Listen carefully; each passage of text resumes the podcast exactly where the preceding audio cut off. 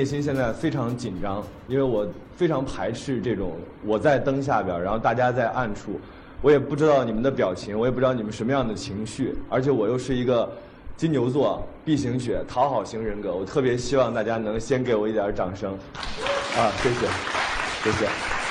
然后介绍一下我的身份，前面有两个名字，一个是张航，张航是我现在的工作身份，我是光线传媒资讯事业部的总裁。这个 title 听起来很大，但是你到了光线，你会发现其实有四五个总裁。我们公司是一个很善于给人 title，然后让你不能离职的公司。然后另外一个名字是丁丁张，这个名字我比较喜欢，是因为我常年用它混网络，网络上可能有一些今天所谓冲着我来的，可能有那么两三个哈，然后能熟悉和知道说丁丁张是谁，然后他在网上呢从来不提工作，我也很少谈及跟我业务有关的任何的事情。他是一个，就像刚才我的同事在说我的时候，他们也很喜欢我这个丁丁张这个身份，因为那个很亲切，不会给他们下任务，不会给他们定指标，不会给他们很多的压力。然后呢，他们就觉得哎，丁丁张是一个很好玩的，在网络上出没的好玩的人，所以呢。我就用丁丁张的身份出了一本书，叫《人生需要揭穿》。最近我经常被问到的问题就是说，人生真的需要揭穿吗？我的回答是非常肯定，我说太需要揭穿了。为什么？是因为我们太多的时候根本不愿意直面我们自己的人生。这个听起来虽然很大，但是其实它可以从身边的一点一滴非常小的事情做起。所以我觉得揭穿人生是非常具有意义的，是因为你如果真的直接去面对它的时候，你发现有很多特别简单的方式。呃，说完这句话之后，我还是特别的紧张，所以我还是希望大家能够稍微热情一点。因为第一个上台的人确实很容易遭遇这样的情况，比如说我现在，我如果说，哎，哪个观众能上来，你陪我在身边站一会儿。如果我真的要做事走下去的时候，肯定有很多观众的眼神会发生躲闪，他会躲开我，为什么？因为他心中有一些恐惧，他不愿意跟我来做这种互动，这就是紧张的来源。我自己印象当中最深的一次紧张是我采访莫文蔚，那个时候我还是一个非常屌丝的男编导，在河北卫视做一档所谓的时尚节目，然后我特别喜欢他，我听过他很多的歌，他坐在我的面前跟我相距大概有两米的距离，头发很美。牙齿很白，胸口开得很低，然后我看到这儿的时候，突然间脑脑海当中一片空白，然后莫文蔚小姐那个问题就结束了，就我上一个采访的问题结束了，而而我正好是空白，然后我跟他对视了大概三秒钟，我就问出了我人生当中最很悔恨的一句话，我说：“你还有什么想说的吗？” 然后莫文蔚真的是女神级的人物，她跟我说。我想说一下我的演唱会，我说你赶紧说。所以那个采访对我的印象是特别深的。所以在三十岁之前，我一直认为紧张这件事儿吧是跟长相有关系。我觉得我长得不够帅。后来有有有一天我在公司碰到了阮经天，我觉得他挺帅的，可能很多女孩都很喜欢他。我私下问了他一个问题，我说：“你觉得你这样的一个外形，你会紧张吗？”他说我超级紧张，我刚才在做音乐风云榜的专访的时候，我也特别紧张。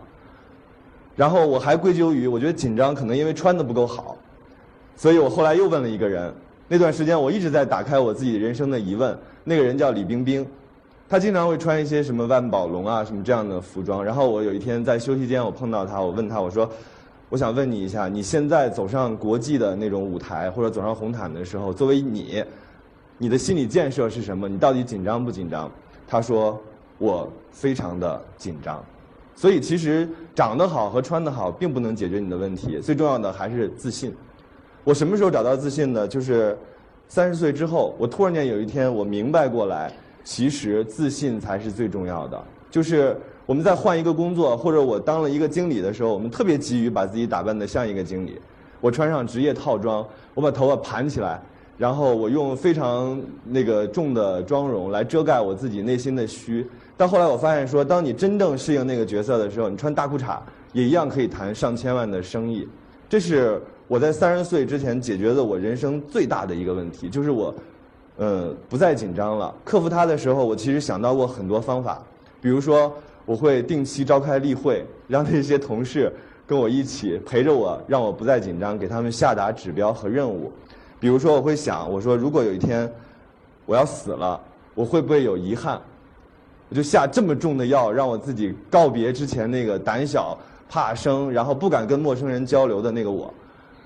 然后今年给我印象最深的一件事情，我一直没有跟我任何的同事讲，是前上个月吧，就是我在筹备这本书的过程当中，我有一个前同事，他自己发了一条长的微博，他自己是肝癌晚期。他说我是一个黑龙江农场的孩子，我没有做过什么错的事情，但是我就要这样跟大家说再见。他只有三个月的时间，然后他自己做了一个决定，他说我准备回到家里去陪我的父母。我当时觉得很难过，我没有见过他，他是我的前同事，但是我依稀可能在在楼道里碰到过他两次。我的难受在于说，为什么我们每次都要到了一个无法收拾的时候，我们才真正的去面对自己的想法，或者说真正面对自己的人生？如果我们不给自己设这样限定的话，你会珍惜这三个月吗？所以我有我的第一个问题，就是距离二零一二年的十二月二十一号还有多少天？这个世界末日有很多的版本。然后我记得有一个印象最深的是一九九九年那个版本。一九九九年十二月三十一号，在石家庄的一个楼房里，有一个特，我差点说脏话，特傻的孩子。然后他在十二月三十一号洗好了澡，然后躺在床上静静等待世界末日的到来。那个孩子就是我。我没敢跟我妈说。我觉得，哎，这种事儿可能他们也理解不了。我是一个深深的末日论者，我觉得这件事儿有可能真的会发生。但是我等来了两千年的最早的那颗太阳，我发现说，哦，原来这个世界末日是有很多个的。那现在面对这一个，就是二零一二年十二月二十一号，可能大家看到那些糟糕的天气，或者比较比较差的世界的状况，你会觉得说，哎，这件事值得去想象。呃，它有多少天呢？还有九十一天，九十一天能干什么？问这个问题的时候，可能很多人有非常多的答案。但是在我来看的话，他可能只够我那个前同事陪他父母慢慢的走过他最后一段路。九十一天可以看完一季的《中国好声音》，你可以看上十几期的《百变大咖秀》，你也可以来听。我们是一周一次吗？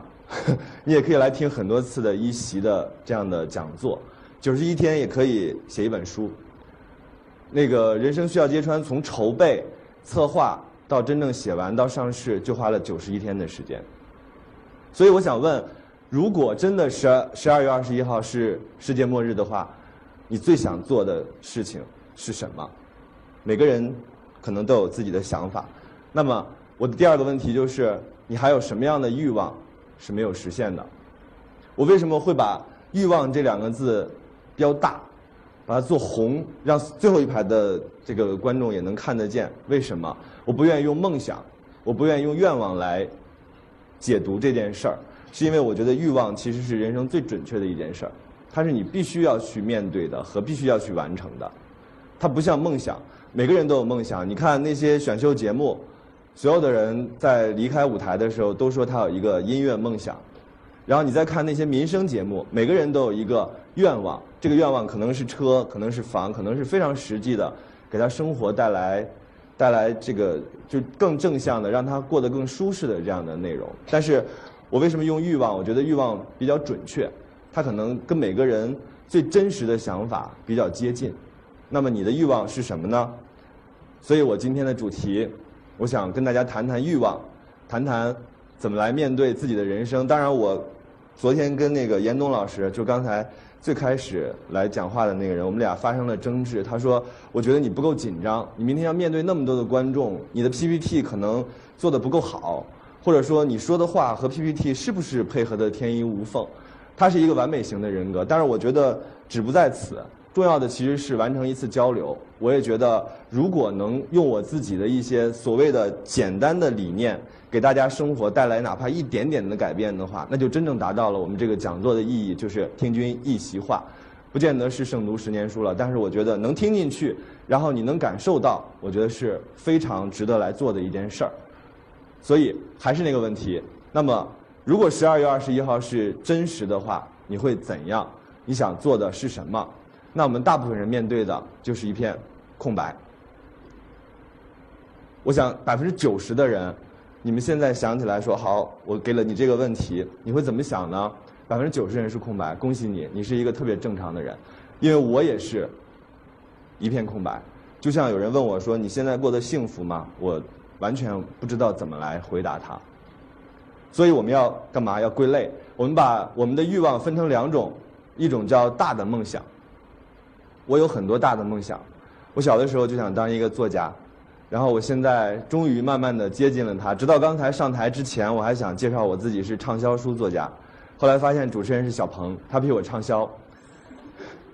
然后我又想，那我就介绍我自己是一个作家，后来发现我身后马上要上台的是庄宇老师，他是一个非常专业的作家，我也看过他的作品，我很喜欢他的作品，所以其实这个大的梦想我们每个人都有，在小的时候我们每个人都写过一篇作文，全中国最屌丝的作文就是我的理想。然后我的很多朋友他们都写过，我也印象深刻，是因为我那个时候是语文课代表，我经常会收了他们的作文看，我发现他们都抄的差不多是一本课外教材，然后很多人都想成科学家，什么文学家，然后现在再看他们，基本上都成了家，但是没有成为任何一个他们想做的那个事情，所以我们在看自己大梦想的时候，你就要想一想自己真正想做的事情到底是什么。我相信百分之八十的人可能都没有办法跟自己的最爱的事情，就是变成你的工作，或者是说你最爱的事情，如果变成你的工作的话，它就会变得枯燥，变得可能啊原来不是你想象的样子。但是你一定是有的，你一定不是注定要做一个职员，做一个这个上班族，做一个就是跟你原来人生想象不一样的人。所以呢，大梦想其实是欲望的一个非常重要的部分。所以希望大家能想一想，你的大梦想是什么？那另外一部分是我们的小愿望。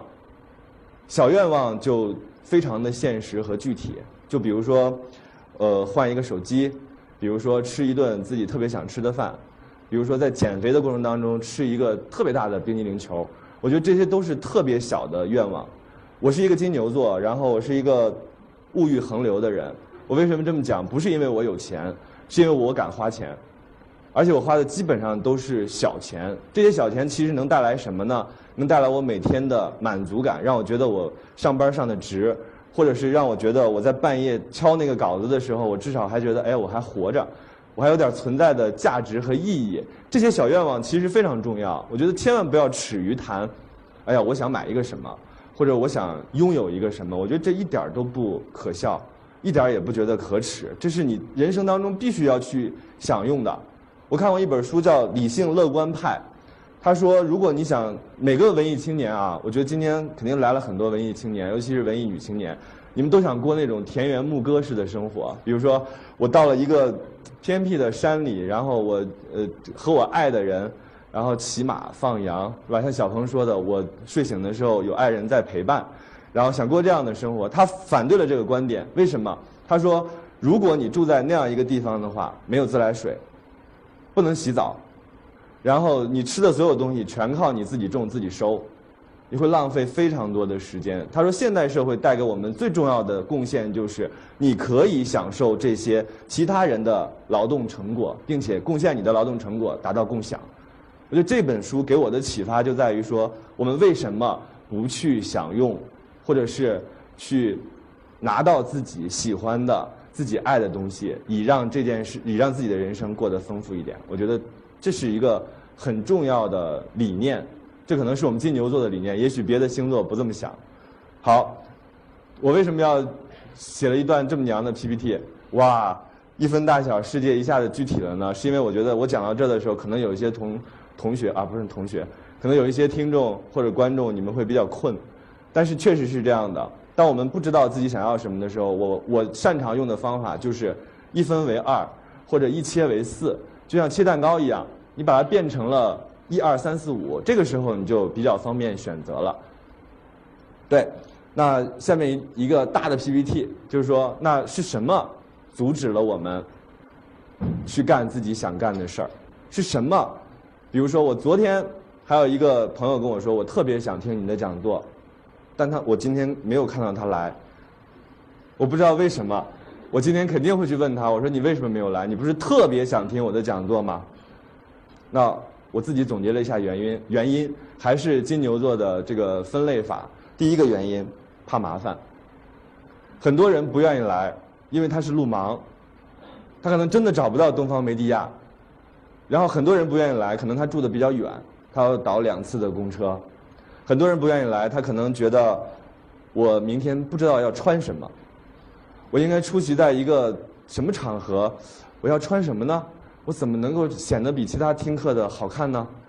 他可能有这样的疑虑，但是这些呢，我都把它归结为怕麻烦。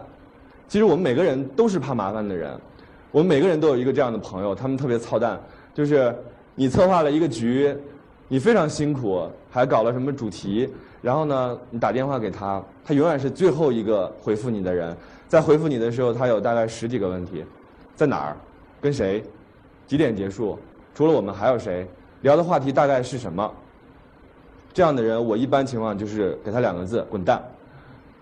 所以现在我基本上组织组我组织的局都没有人来参加。对，就是怕麻烦带给我的伤害，就是我失去了很多好朋友。那第二个呢，怕被人说装逼。我想我应该是一席这样一个讲座，把这个脏字放在上面，而且拿着这东西，就是还特别自以为是在讲的，就是唯一的一个人。为什么我会这样？我是觉得很多时候我们都被后边这两个字吓到了。装逼，好难听，但是，装逼的门槛其实非常低。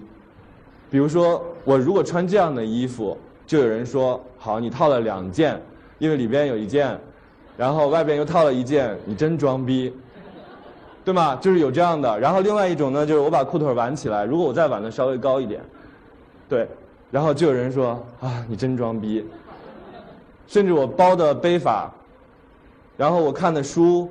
我坐在咖啡馆喝一杯咖啡，我拿了一个电脑，我买了三十多块钱的咖啡，我用电脑上一下网，就有人说真装逼，这就是装逼的成本和装逼的门槛。你会发现说，一个装逼会阻止我们做很多的事情。我身边有很多漂亮的女孩，但是她们从来不显露自己的身材，我都是偷偷才发现，哇，原来她其实还很有料。为什么？是因为她害怕，她觉得。我说你们如此的年轻，你们比我小十几岁，你们像花一样的在绽放，你们为什么不敢穿的更性感一点？你在参加一个 party 的时候也拉锁拉到这，有什么可看的呢？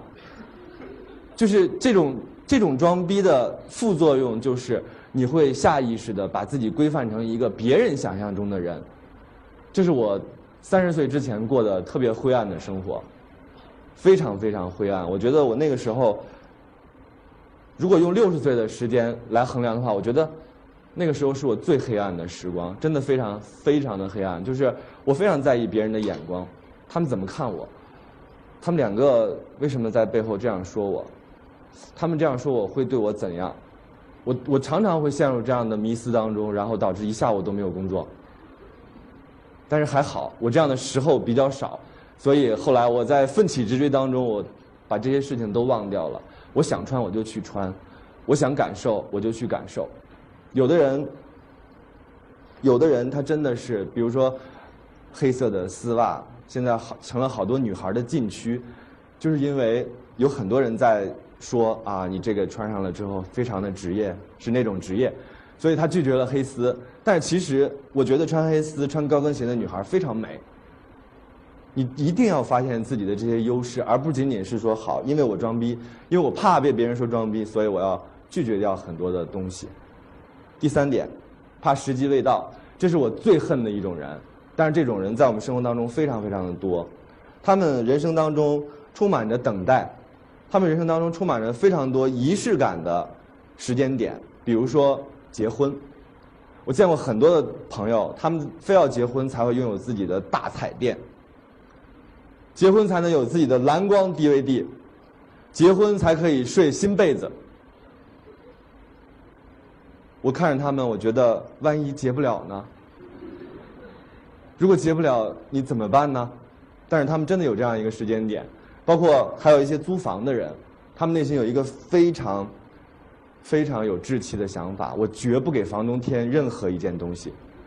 所以除了牙刷之外，他用的全是房东的。你就会看到他用着房东的旧床，用着房东的旧被子，用着房东的旧靠垫睡在房东的旧沙发上。我对他们非常不能理解，因为这个真的花不了太多的钱。倘若你在一个城市里正常的工作，你朝九晚五的话，你一定有钱来做这些事情。你可以把它布置得很好，而不仅仅是说，等我买了房，我一定干点什么，那就太晚了。也许那个时候你已经三十五岁，照现在的房价可能六十岁，也说不定。而且你还住在了河北，所以我们来回看这三点。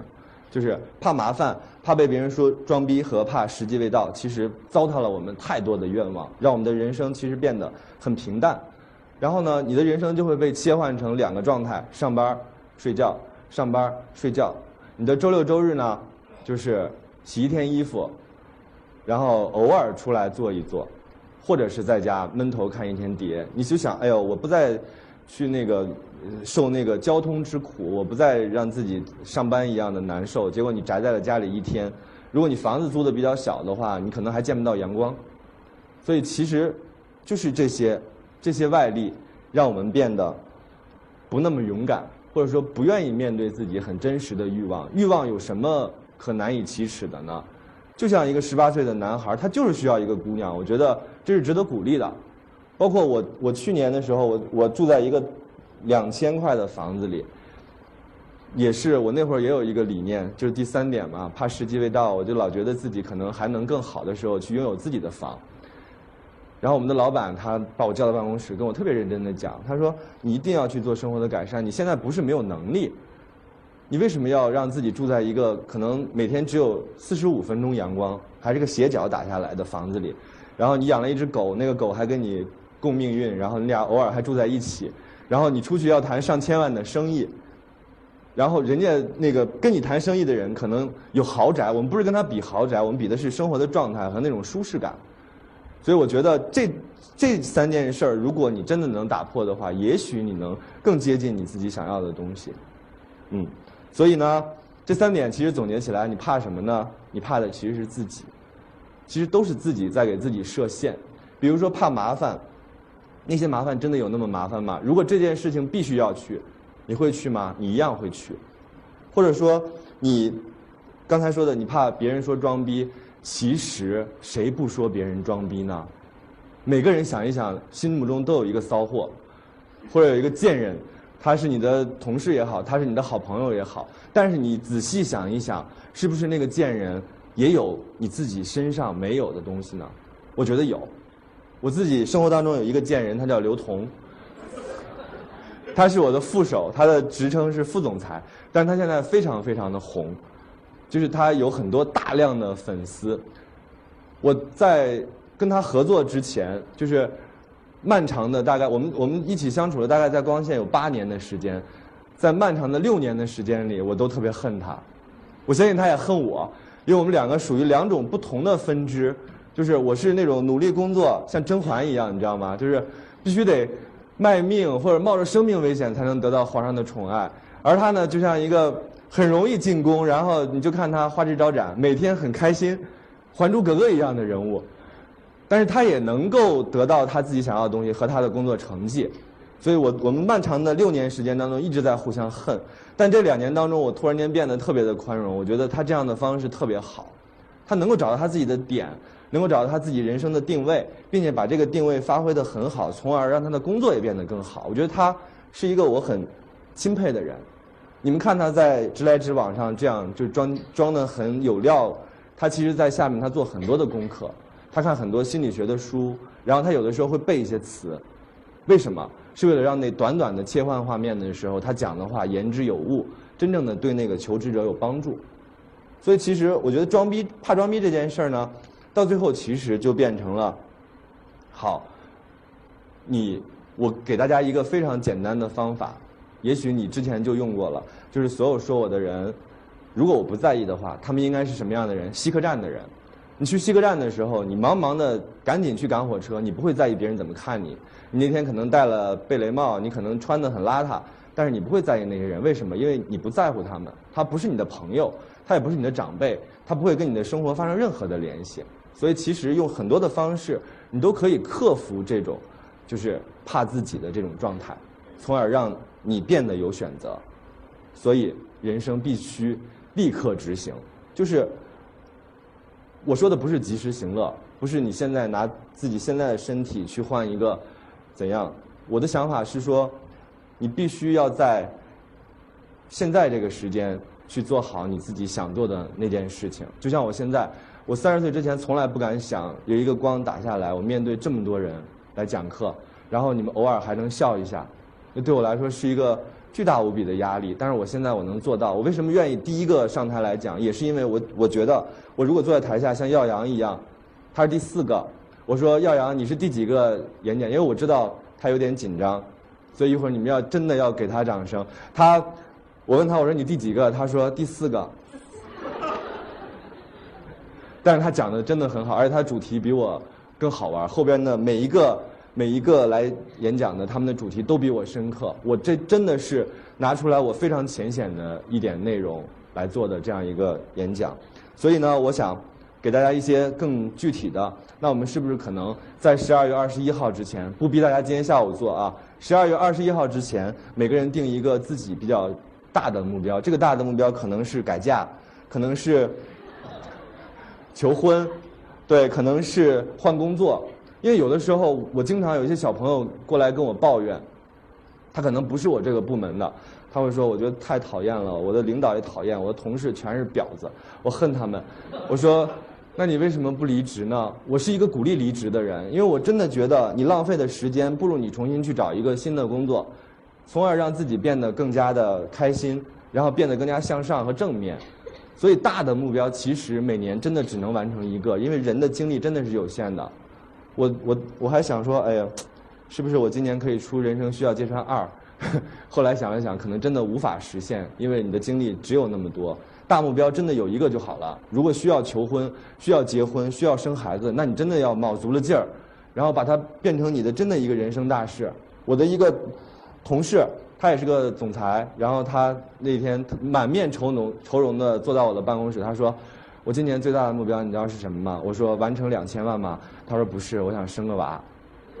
我为他鼓掌。我也是一个鼓励不务正业的人。你如果真的觉得这个阶段，你黄金生育年龄就这么几年，如果能在此得到一个你自己后半生很有寄托或者你很爱的一个孩子的话，那你为什么不现在干呢？工作有那么重要吗？所以大目标咱们定一个，确定下来，然后勇往直前去做，没有那么难。我当时真的真的以为。出书非常难，打入出版界特别的难。后来我发现，我找了一个代理人，然后我写了一个我书的梗概，写了一个序，然后我发给他，他就发给了出版社。后来发现出版社日子太不好过了，我就收到了大概二十几个出版社的回复，说：“哎呀，我们特别想把你这本书做成很大的那种什么赢在中国那种书。”我说：“不是，它不是这个样子的。”但是你会发现，说它没有那么难，三个月它就出来了，而且是顺产。对小目标，我们就定一堆，很多人就把那个小目标没有切得太碎，就是你会发现说，比如说买个车，那是你力所不能及的，你买一个几百万的车不太可能。那好，那你把它切的是不是可以碎一点，变成一顿晚饭，变成一个可以吃的好吃的，比如说藏红花这样的餐厅，就是你可以去感受很多时髦的东西，但它都不用花你太多的钱，这些就需要临时起意了。那天我接受时尚健康的一个。这个编辑的采访，我就跟他聊这样一件事儿，聊聊聊聊，后来他哭了。他说：“我我觉得你聊的特别好，我聊的主题大概就是这个。”然后他说：“我其实一直想去南锣鼓巷吃一下文娱奶酪，但是那个操蛋的店只开两个小时，然后每天大概只卖五十个，他从来没有赶上过。当然他也没有去赶，因为他怕麻烦。他觉得我要出现在南锣鼓巷，我至少得大裙子吧，我至少得化个淡妆吧，我至少得拿个。”拿个拿本书显得像林徽因一样吧，但是他错过了，所以我跟他说：“你放下现在的采访，咱们去吃一次，或者说你明天就把它干。你干了之后，你真的这个愿望其实不过如此，哪有那么好吃啊？隔壁就有一个奶酪店，我一会儿准备去试一下。对，这些就订一堆，我们临时起意，随时完成。这样你会发现每天好有奔头啊，就是为一顿饭也能高兴很久，真的，相信我。好了，我的演讲完了，耽误了大家很宝贵的二十分钟，但是我希望你们能买买我的书看一看，让我成为畅销书作家。谢谢大家。